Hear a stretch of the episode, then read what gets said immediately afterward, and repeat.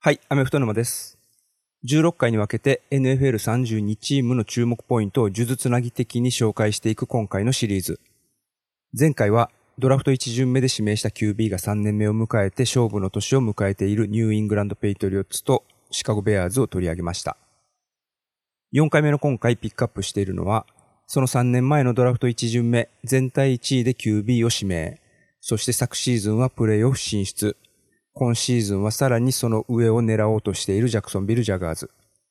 そして今年のドラフト1巡目全体1位で QB を指名して、ジャガーズが辿った道を1年ショートカットして進もうとしているキャロライナ・パンサーズ。この2チームです。なお、今回の収録は2023年8月6日に実施してます。そのため、それ以降にチームの中で起きた事象についてはカバーできてない点、あらかじめご了承ください。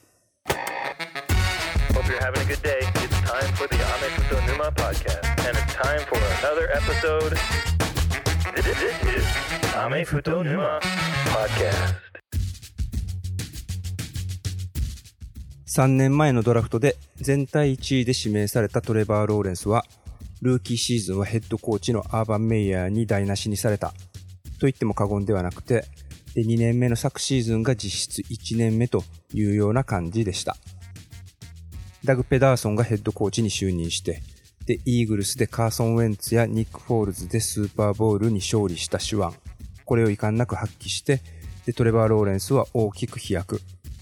ドラフトされる際にアンドリュー・ラックの再来だと彼を評価する声が多く聞かれたんですけれども、そのドラフト前の評価に見合ったタレントを備えているということを証明した1年でした。と思ったんですけれども、最近発表された NFL 選手が選ぶ NFL トップ100では96位でランクイン。あの、ジャスティン・フィールズのランクが86位で、なんで彼より下やねんという気はするんですけれども、大手ネットワークは彼の活躍に大いに期待してるみたいです。その証拠に2023年シーズン、ジャガーズはプライムタイムでの試合が3試合予定されてます。まずはウィーク7のサーズデーナイトフットボールでニューオーリンズ・セインツと対戦。そしてウィーク13ではマンデーナイトフットボールでベンガルズと対戦。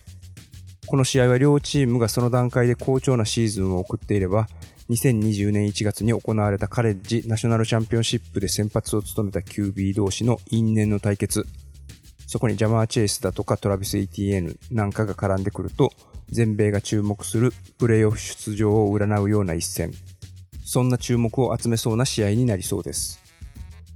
さらに、ウィーク16ではサンデーナイトフットボールでレイブンズと対戦。ということで、チームとしてプライムタイムでの試合が3試合予定されているのは2008年シーズン以来ということなので、今季のジャガーズはプレーオフ出場は現実的な目標で、さらに上を目指すシーズンになりそうです。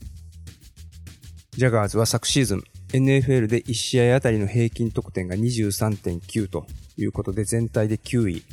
サーダンコンバージョンの成功率は10位で41.6%。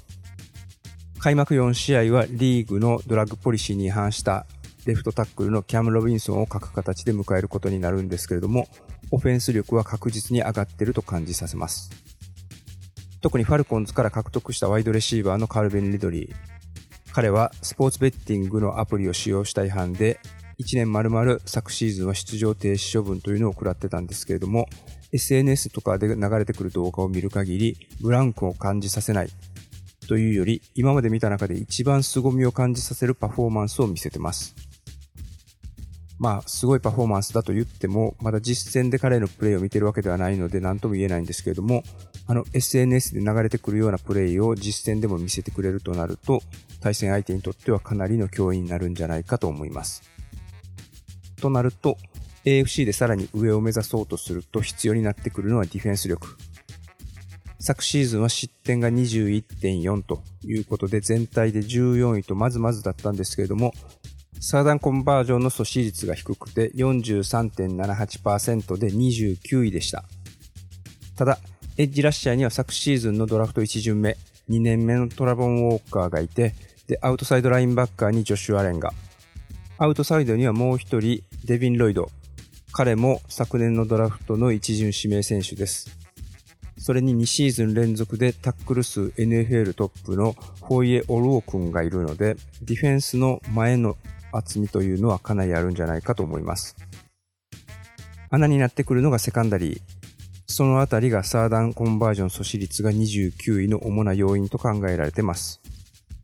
もし昨年以上の成績を目指すのであれば、同地区のタイタンズ、テキサンズ、コルツからしっかり勝ち星を挙げて、で、プレイオフでチーフス、ビルズ、ベンガルズだとかドルフィンズ、ジェッツなんかのパスアタックに対抗できるパスディフェンス。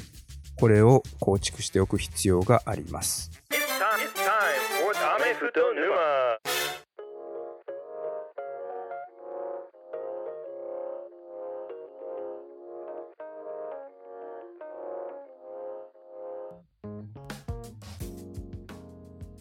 前回取り上げたベアーズが持っていた今年のドラフト1巡目1位指名権をトレードで獲得して、アラバン大学のブライス・ヤングを指名したのがカロライナ・パンサーズ。そのパンサーズはこのオフシーズン、ドラフトに先んじてヘッドコーチを雇うために10人を超えるコーチと面接をしたといいます。その中には他のチームで新たにコーディネーター職に就いた人もいれば、ヘッドコーチとして指揮を取ることになった人物なんかも含まれてるんですけども、パンサーズが白羽の矢を立てたのは、昨シーズン途中までコルツで指揮を取っていたフランク・ライクでした。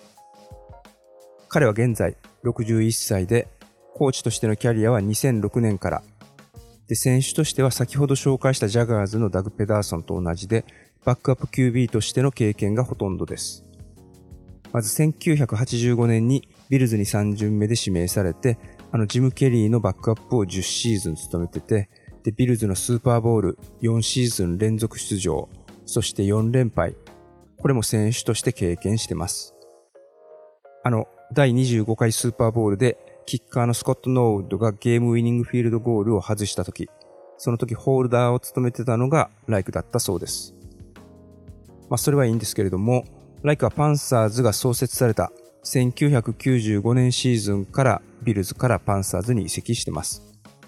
で、そのパンサーズは、その年のドラフトで、ペンステートのケリー・コリンズを獲得してるんですけれども、パンサーズ創設初タッチダウンを決めたのは、開幕3試合を先発出場したフランク・ライクでした。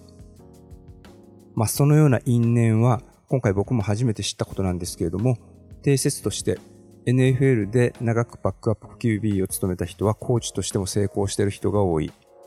これはあると思うんですよね。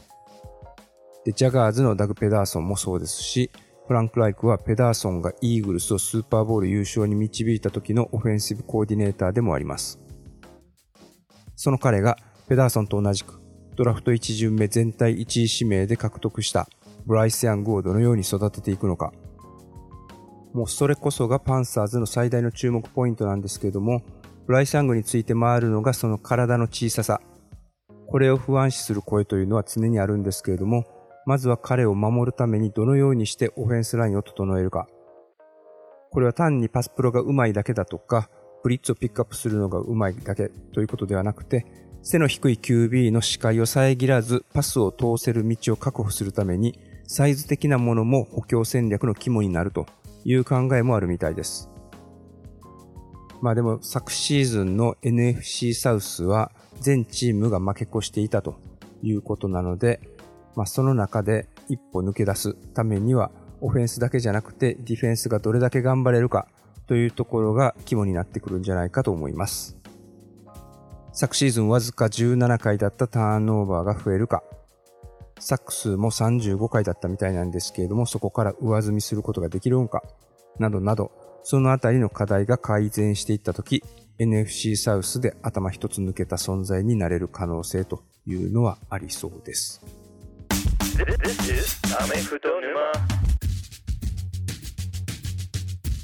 はい、いかがだったでしょうか